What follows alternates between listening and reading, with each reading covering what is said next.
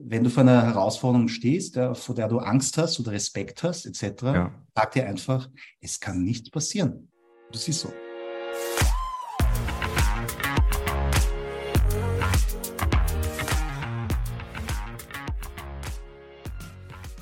Willkommen bei der Extrameile, dem Podcast für Macher und Vordenker, die aktiv daran arbeiten, ihre Vision Wirklichkeit werden zu lassen und dabei Grenzen überwinden. Heute zu Gast habe ich den Copywriting-Guru, nämlich Stefan Park, auch bekannt als der Quotenchinese. Und er hat verstanden, wie man Worte so gestaltet, dass sie wirklich die Herzen der Menschen berühren. Willkommen. Hallo Alan, danke für die Einladung. Ich freue mich sehr. Danke dir.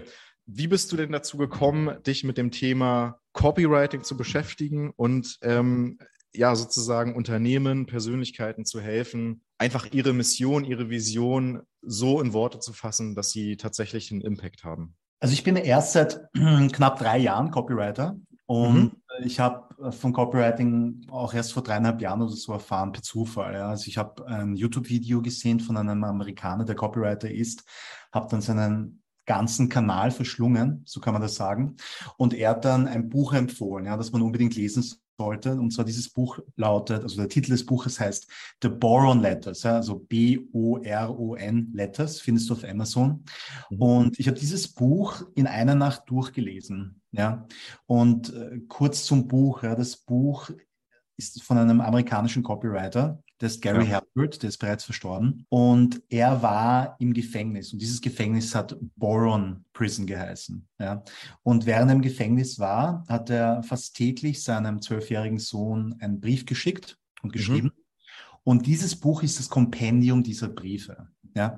Und in diesem Buch vermittelt er seinem Sohn halt alles, was er gelernt hat, was es bedeutet, als junger, als Junge zu einem Mann heranzuwachsen.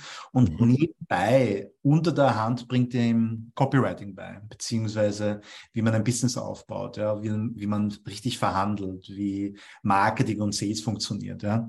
Und als ich dann mit dem Buch fertig war, hat Marketing und Vertrieb und klarerweise auch Copywriting sofort Sinn gemacht. Ja? Ja. Und er hat in so einer Klarheit und Eindrücklichkeit geschrieben, die mich tief beeindruckt hat. Und in dieser Nacht um vier Uhr in der Früh in Taiwan, kann mich noch genau erinnern, habe ich dann beschlossen, dass ich Copywriter werde. Wow, ein tolles Warum. ja, aber Stefan, ich finde das Thema so wahnsinnig spannend, weil wir natürlich auch in der Kommunikationsbranche tagtäglich versuchen, die ja, Messages gegenüber allen möglichen Stakeholdern in die richtige, ich sag mal, die richtige Form zu geben. Und man merkt ja, es gibt einen gewaltigen Unterschied, ob ich eben ohne große Metaphern, ohne äh, bildliche äh, ja, Veranschaulichungen und ähm, ich sag mal ganz nüchtern mit jemandem spreche oder schreibe, oder ob ich es schaffe, quasi solche Schlüsselreize äh, zu entwickeln, die bei dem anderen ähm, ja einen Floppen auslösen, dass er sagt, wow, was der in der Bet- Betreffzeile geschrieben hat, das finde ich spannend. Wa- Was sind denn da aus deiner Sicht sozusagen die, die wichtigsten Leitprinzipien, die ein Gründer, die ein Unternehmensinhaber, die ein Vertriebler generell beachten sollte? Gibt es da so ein paar Nordsterne, sage ich mal, im Horizont, wo du sagst, wenn ich mit jemandem kommuniziere, dann sollte ich diese drei Dinge immer im Blick behalten?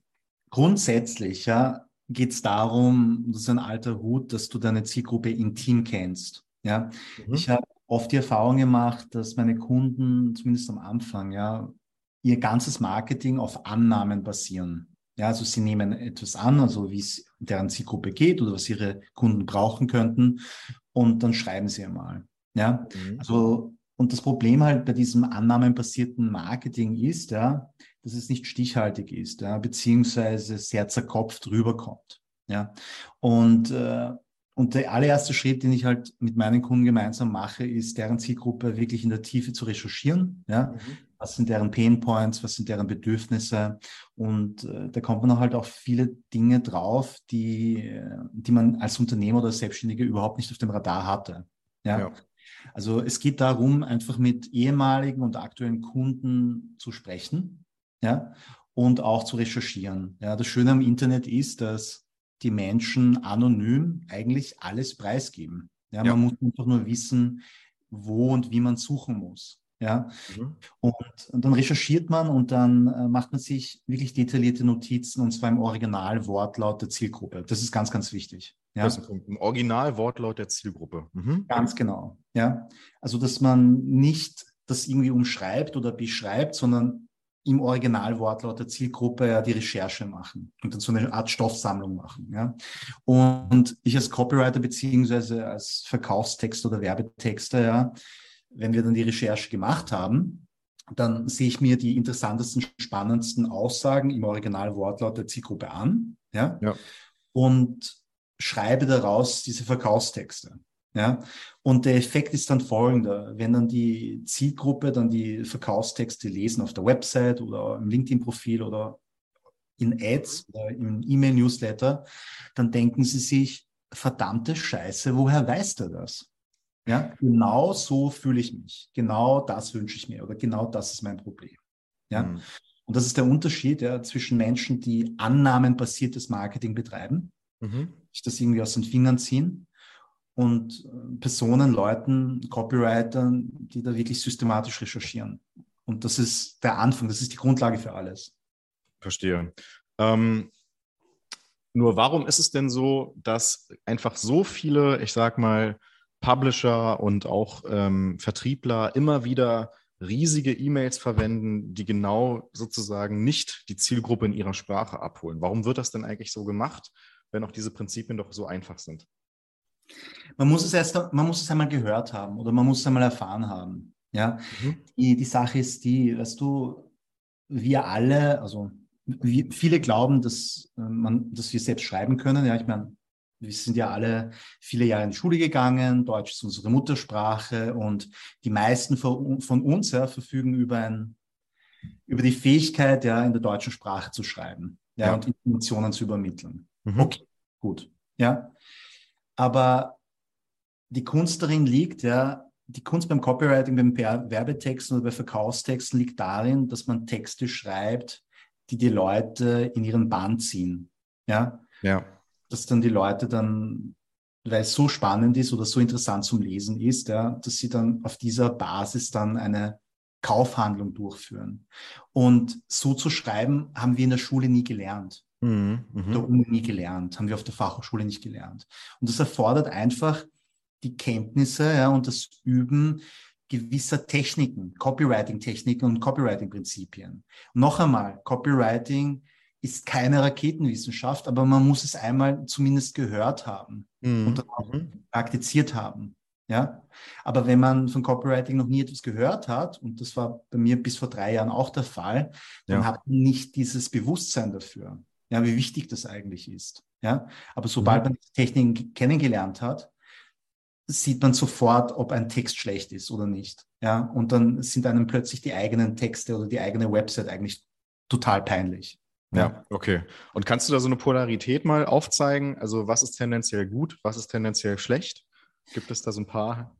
Natürlich, ja. Zum Beispiel so, so, so sogenannte staubtrockene Behauptungen ja, sind mhm. schlecht. Zum Beispiel, ja ich bin Copywriter und ich habe einen Copywriting-Online-Kurs. Ja, und wenn ich jetzt schreiben würde, das ist der beste Copywriting-Online-Kurs ja, im deutschsprachigen Raum. Ja. Das ist eine staubtrockene Behauptung, die kann man mir glauben oder auch nicht, aber es ist wenig überzeugend. Mhm. Ja? Und so kommunizieren halt sehr viele Unternehmen oder der Großteil Unterne Unternehmen. Ja? Und was viel besser ist, ja, wenn man das mit starken Verkaufsargumenten unterfüttert. Ja, beispielsweise, ja. Copywriting ist eine zeitlose Fähigkeit, weil es so lang, weil solange es Unternehmen gibt, die Produkte und Dienstleistungen verkaufen, wird es immer einen starken Bedarf an Copywriting geben. Ja. Ja.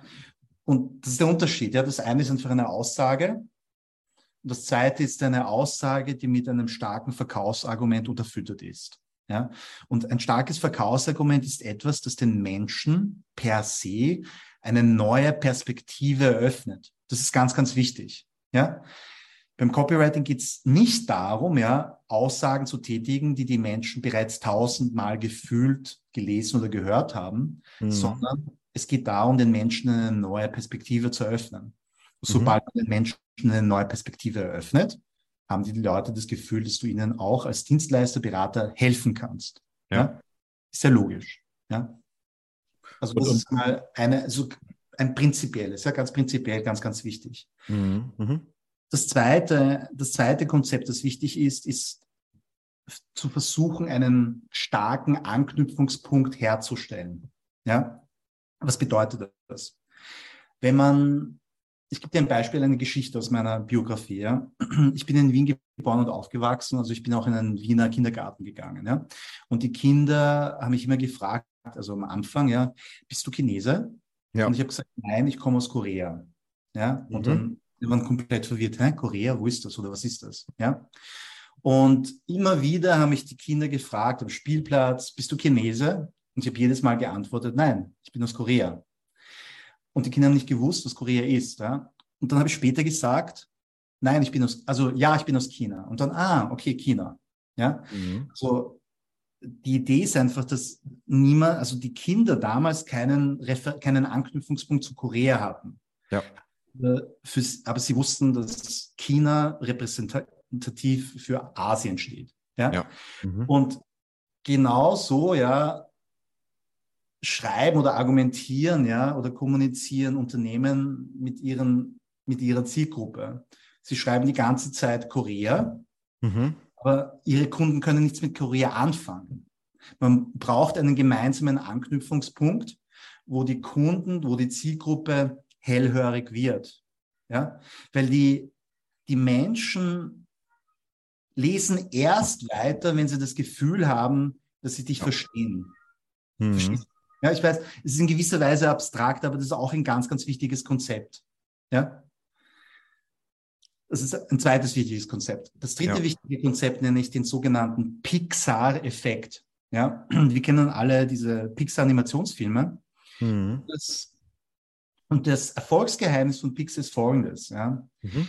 Die Pixar-Filme sind sowohl für die Kinder als auch für die Erwachsenen extrem unterhaltsam. Ja. Mhm.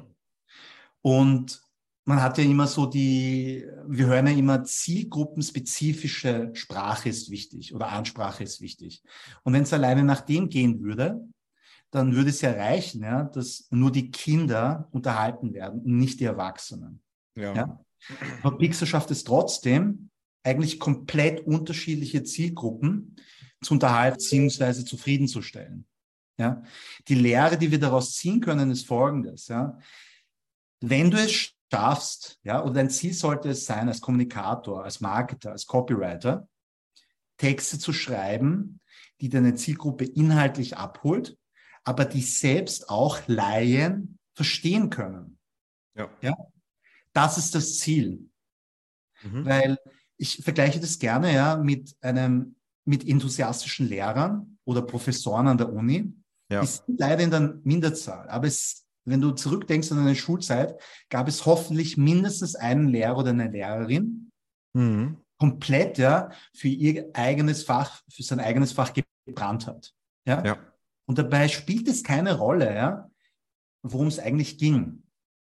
Aber diese Person, dieser Lehrer, dieser Professor hat es geschafft, ja, auf klare, verständliche Weise das eigene Fach zu kommunizieren, nach außen zu tragen, auf verständliche Weise. Ja? Mhm. Und das findet dann jemand, der ein kompletter Laie ist, super, ja. aber auch der sehr tief drin in der Materie ist. Super. Aber das ist eigentlich ein spannender Punkt, weil viele würden doch eigentlich sagen, ich bin so intellektuell, so intelligent, ähm, bei mir sozusagen ähm, muss das nicht so simpel gemacht werden. Also ist das nicht so eine, ich sage mal, kognitive Dissonanz, dass viele Leute eigentlich von sich behaupten würden, dass sie diese einfachen Messages nicht mögen, ähm, nicht Bildzeitung lesen, nicht Trump mögen, aber dann trotzdem sozusagen genau diese einfachen Slogans resonieren. Wie, wie kann das eigentlich sein? Weißt du, was es geht darum, es ist, es, es ist möglich, ja, einfach und klar zu kommunizieren und ohne und, und gleichzeitig deinen Leser, deine Zielgruppe zu respektieren. Also mhm. den Intellekt deiner Zielgruppe zu respektieren. Und darum mhm. geht. Und nochmal, die, die, das ist eine wichtige Regel, ja, aber es gibt dann natürlich auch Ausnahmen, ja. Ich meine, wenn man dann, je nischiger das Thema ist, ja, je nischiger das Thema ist, je nischiger deine Zielgruppe ist, je nischiger deine Branche ist, ja, desto spezifischer musst du deine Sprache auch anpassen. Ja, aber der Königsweg ist es natürlich, ja, auf eine Art und Weise zu kommunizieren, die sowohl die Experten anspricht, als auch komplette Laien. Das ist der Königsweg.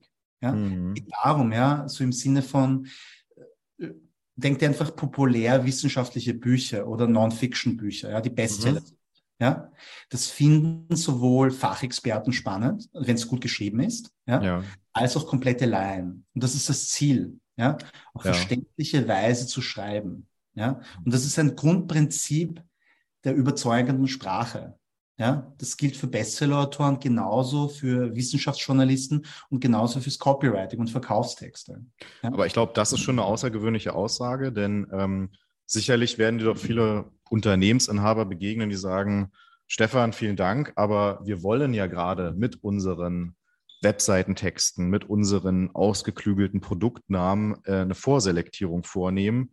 Ähm, wir haben das absichtlich so hochkomplex gemacht. Und denen würdest du ja entgegnen, Einfachheit und sozusagen Klarheit ähm, und Professionalität ist kein Widerspruch, sondern eigentlich die Königsdisziplin, wenn ich das richtig verstanden habe. Ganz genau, richtig. Schau, die Sache ist die komplexe Sätze oder, kom oder komplex behaftete Sprache, ja, mhm. ist auch ja, für Fachexperten, die tief in der Materie sind, schwer zu entziffern. Mhm. verstehst du? Ja? Die müssen sich dann auch anstrengen, um das zu entziffern. Sie verstehen das zwar, aber es ist mit einer großen Anstrengung verbunden. Ja? Und das Ziel ist es, wenn du Verkaufstexte schreibst, ja, dass die Leserinnen und Leser deine Texte beim erstmaligen Lesen sofort erfassen können. Lesen darf sich nicht wie Arbeit anfühlen. Lesen darf sich nicht so anfühlen, als würdest du gerade für eine echt schwierige Prüfung pauken. Und das ist das Ziel. Hammer. Okay, gut, dann hätte ich noch einen Themenkomplex und zwar Provokation. Mhm. Sind Provokationen, sind Extreme notwendig, um Aufmerksamkeit zu bekommen? Also man sieht das ja immer wieder, dass viele darauf setzen. Oder sagst du, das ist eigentlich nur ein Stilmittel und gar nicht notwendig, um tatsächlich meine Message nach vorne zu bringen? Wie wichtig sind Provokationen? Die, die Menschen, ja, die auf Social Media unterwegs sind, sind keine Idioten. Ja? Und man merkt sofort, ja, ob jemand provozieren will als reinen Selbstzweck mhm. oder ob jemand eine interessante neue Idee einfügt ja, und das dann halt im weiteren Verlauf und versucht halt äh, zu untermauern. Ja? Was auf jeden Fall wichtig ist grundsätzlich, ja, ist, wenn man Texte schreibt oder Content macht auf Social Media, dass man mit einem starken Hook startet. Ja? Also angenommen, du hast einen Text und dann ist der allererste Satz wichtig, ja, um Aufmerksamkeit zu erregen. Ja? Und der kann provokant sein, aber muss nicht provokant sein. Aber es ist wichtig, ja, dass der Aufmerksamkeit erregt. Ja? Also, dass er die Leute dazu veranlasst, ja, weiter zu lesen. Darum geht's. Ja? Beim Copywriting geht es darum, Aufmerksamkeit zu erregen, Aufmerksamkeit aufrechtzuerhalten und dann am Ende des Textes oder am Ende des Contents eine gewünschte Aktion ja, ja. vorzurufen. Ja? Und viele Unternehmer und Selbstständige scheitern am allerersten Schritt und zwar Aufmerksamkeit erregen. Ja? Mhm. Also beides ist wichtig, ja, weil dein Text oder dein Content kann noch so gut sein, wenn du es nicht schaffst, Aufmerksamkeit zu erregen, dann sieht ihn sich keine Sau an. Ja? Und noch einmal, beim Aufmerksamkeit erregen bedeutet es nicht, ja, so aller Bildzeitung hinauszuschreien, ja, oder ähm, provokant als Selbstzweck zu, zu betreiben. Nein, ja. es geht einfach darum, die Menschen mit dem ersten Satz oder mit einer Headline beziehungsweise mit der Überschrift neugierig zu machen. Ja? Mhm. Und dann diese Neugier dann im Verlaufe des Textes dann aufzulösen. Ja? Mhm. Das ist ein legitimes Stilmittel. Aber wenn du so machst, ja, dass du Aufmerksamkeit erregst als reines, als zum reinen Selbstzweck, ja. und das aber nicht zufriedenstellend auflöst, merken das die Leute sofort und dann bist du weg. Ja, du wirst auch nicht ernst genommen. Ja, das ist ein Unterschied. Was macht dir als Copywriter am meisten Spaß? Puh. Was ich irgendwie gemerkt habe, ist, ja, dass klare, deutliche Sprache nicht selbstverständlich ist. Dass die Leute das nicht gewohnt sind, ja, mhm. wenn jemand klar, deutlich, überzeugend kommunizieren kann. Ja, die sind es nicht gewohnt. Und deswegen fällt es sofort auf. Ja. Ähm, und was mir halt am meisten Spaß macht als Copywriter, als Werbetexter, den Menschen eine neue Perspektive zu eröffnen, durch meine Texte, die sie so noch nicht auf dem Radar hatten. Ja, Texte zu schreiben, die sie ihr Leben lang oder für eine lange Zeit intuitiv gefühlt haben, aber erst durch meine Texte wird es ihnen klar, als würde, ja. Als würde Schuppen vor ihren Augen fallen. Ja, mhm. das macht am meisten Spaß. Hammer. Okay, und gleichzeitig würde ich auch meinen, du bist jemand, der auch selber sehr neugierig ist, der mhm. seine Grenzen überwinden will. Ähm, ich glaube, so richtig aufmerksam bin ich ja durch dich geworden, als du Eisbaden warst. Mhm. Wie hat es dich denn dahin äh, sozusagen verschlungen und wie bist du auf die Idee gekommen, im Eis zu baden?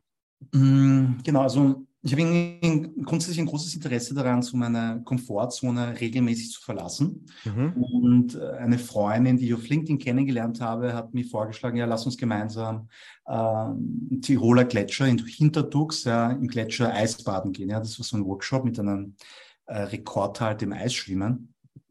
Und das Wasser hatte genau 0,3 Grad, also unglaublich, also unglaublich kalt. Ja. ja. Und äh, das war wirklich ein Schock fürs System, sowohl mental als auch körperlich.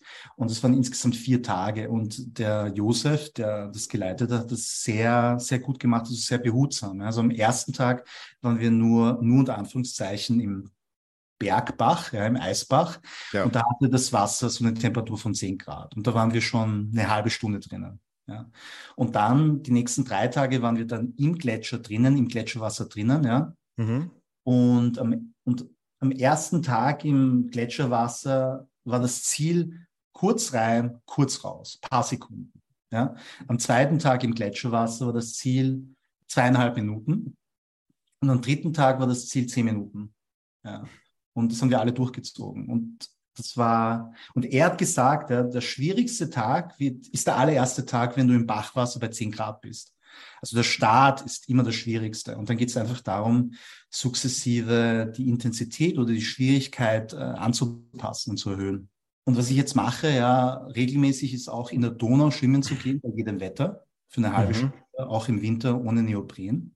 Mhm. Und äh, wenn ich das mache, ja, gehe ich da durch verschiedene Phasen, ja in meinen Gedanken durch. Also der erste Gedanke ist, ich habe keinen Bock. Der zweite Gedanke ist, ich packe jetzt meine Sachen. Ja, und, äh, und dann kurz bevor ich dann ins Wasser gehe, stelle ich mich mental darauf ein. Ja. Und die ersten Sekunden im eiskalten Wasser sind hart, ja, aber dann geht's. Und während ich dann schwimme, ist das Interessante, dass dann der Körper als Schutzreaktion sehr heiß wird, sehr warm wird. Mhm. Ja? Und dann spürst du die Kälte gar nicht mehr. Und dann spürst du so eine, ein ganz krasses, eine ganz krasse Euphorie, ja, für mehrere Minuten. Und dann schwimme ich meine Kilometer ab. Nach einer halben Stunde bin ich fertig. Und, und dann habe ich etwas gemacht, ja, wo ich weiß, das macht nicht jeder. Ja. Und das gibt mir mental eine unglaubliche Stärke. Und das führt dazu, dass ich, egal was passiert, ja, dass ich ruhig mhm. bleibe ja, dass ich emotional souverän bleibe. Das ist, ist gut, ist gute Übung. Hattest du das schon immer gemacht oder war dieses Thema Grenzen überwinden, aus deiner Komfortzone gehen, ähm, was das erst, sage ich mal, seit deiner Selbstständigkeit, mhm. ähm, seit dem Copywriting quasi entstanden ist? Oder was würdest du auch Leuten in Bezug auf diese Komfortzone empfehlen? Na, ich habe mich immer, ich fand das immer sehr faszinierend, ja. Also ich folge vielen Menschen auf Social Media, die Dinge machen, die nicht jeder machen kann oder nicht jeder mhm. machen ja, und ich stelle mir dann einfach selbst die Frage, warum machen das die Leute? Ja, beziehungsweise wie schaffen sie das? Und ich lasse mich da von solchen Menschen halt inspirieren ja, und äh, versuche das dann auch selbst anzuwenden. Und es geht einfach darum, ja, dass du dich lebendig fühlst. Und wenn du dich Situationen aussetzt, wenn du dich freiwillig solchen Grenzerfahrungen aussetzt, fühlst du dich extrem lebendig. Und nochmal, ich bin kein Extremsportler, so à la Red Bull und so weiter. Nein, ja, ich habe auch meine Ängste und es gibt auch Grenzen, die ich nicht überschreiten kann und will, ja. muss. Ja, ähm, ja aber ich probiere gerne verschiedene Sachen aus und Dinge aus, ja, und äh, schätze das Risiko ein, ob das für mich vertretbar ist und, und lerne immer wieder neue Dinge dazu. Zum Beispiel kurz bevor wir ins Eiswasser gegangen sind, ja, hatte Josef zu mir mhm. gesagt, Stefan, es kann nichts passieren. Und dieser Satz, es kann nichts passieren, hat mir so viel Kraft gegeben. Wirklich, die Angst war dann weg. Weißt du? Und das kannst du dir dann auch, das kannst du dir auch merken oder auch deine Zuhörerinnen und Zuhörer, wenn du vor einer Herausforderung stehst, ja, vor der du Angst hast oder Respekt hast, etc., ja. sag dir einfach, es kann nichts passieren. Das ist so. Es kann nichts passieren. Klasse. Sehr cool. Ähm, wo kann man denn von dir lernen? Was muss man denn tun, um sozusagen mit dir in Kontakt zu treten? Am besten du folgst mir auf LinkedIn. Ja, also du gehst auf LinkedIn und du gibst Quotenchinese ein oder auf Google findest du mich auch unter Quotenchinese und genau, da bin ich unterwegs. Ich poste fast täglich auf LinkedIn und genau. Mhm. Hammer, okay. Sehr, sehr cool. Ich fand das sehr, sehr bereichernd, das Gespräch. Ähm, wir haben gelernt, Komplexität und Klarheit, Einfachheit ist kein Widerspruch. Man kann den, den Zuhörern, den, zu, äh, den Lesern sozusagen auch zumuten, dass sie erkennen, ob jemand sozusagen provoziert, nur um des Provozierens willen, oder ob er damit eine Message hat. Und der Hook ist quasi, egal in welchem Kontext, in Verkaufsgesprächen, in Newslettern und Co., immer wieder ein, ein super wichtiges Element, um dann tatsächlich die Message rauszubringen. Stefan Park, Quotenchinese, derjenige, der einem weiterhelfen kann, ähm, noch ein viel besserer Copywriter zu werden. Ganz, ganz herzlichen Dank für deine Zeit und Insights und bis ganz bald. Danke, Alan. Danke dir. Ja, wunderbar. Wir müssen auf jeden Fall auch nochmal äh, einen Kurs mit meinen äh, Sales-Mitarbeitern machen. oder hast du Online-Kurse oder wie genau bist du aufgestellt? Also ich habe einen zehnwöchigen Online-Kurs, der nennt sich mhm. textbaby.de. Ja. Wir starten wieder im März. Ja, das ist so ein Selbstlern-Kurs, der bereits aufgenommen ist. Ja, und ich biete halt auch Workshops an, genau halt individuell für Teams und so weiter, entweder online oder vor Ort. Und das sind speziell dann Copywriter oder machst du das auch tatsächlich mit Vertrieblern beispielsweise? Sowohl als auch. Es kommt immer darauf an, was euer Need ist und ich passe dann die Präsentation oder den Workshop an. Ja. ja. So halt zwischen Vertrieb und Copywriter gibt es da sehr viele Schnittmengen. Klar. Denn die Vertriebler und die Sales-Leute immer, ich bezeichne sie als meine Brüder und Schwestern, die mhm. sprechen für ihr Geld oder ich schreibe für mein Geld. Ja. ja. Aber was die, was das Skillset betrifft und das Inhaltliche betrifft und verkaufspsychologisch ist es eins zu eins dasselbe. Ja, aber ich, ich sehe tatsächlich ja auch immer wieder Fälle, wie gesagt, die, diese langen Mails mit Stichpunkten ohne Emotion, wo man weiß, wow, das ist ein Standardtext. Also das aus jemandem rauszubekommen, ist auch schon wirklich viel Arbeit. Und wie du, ich pflichte dir bei, also gute, ja, ansehnliche Texte schreiben zu können oder auch Mails. Es geht ja nicht mal um, um Artikel. Ist schon eine Kunst, die man tatsächlich erlernen muss, eine Technik. Und ich glaube, ähm, wenn die, wenn mehr Verkäufer das beherrschen würden, dann würden sie A mehr verkaufen und B würde der Dialog auch auf einer anderen Ebene stattfinden und diejenigen würden, würden sich gewertschätzt fühlen. Klar, ist so. Ja, cool. Okay, nee, ich komme auf jeden Fall da nochmal auf dich zurück. Mhm. Ähm, send mir gerne das Dokument zu. Mach und ähm, danke dir nochmal für deine Zeit. Und das fand ich super cool. Ist ein super Aspekt, der nochmal mit in den Podcast einfließt und der auch für meine Mitarbeiter selber, sage ich mal, sicherlich hilfreich ist. Und ähm, ich freue mich auf alles weitere, Stefan, ja. Okay, danke, Alan. Ja, alles Gute. Ciao. Alles Gute, ciao.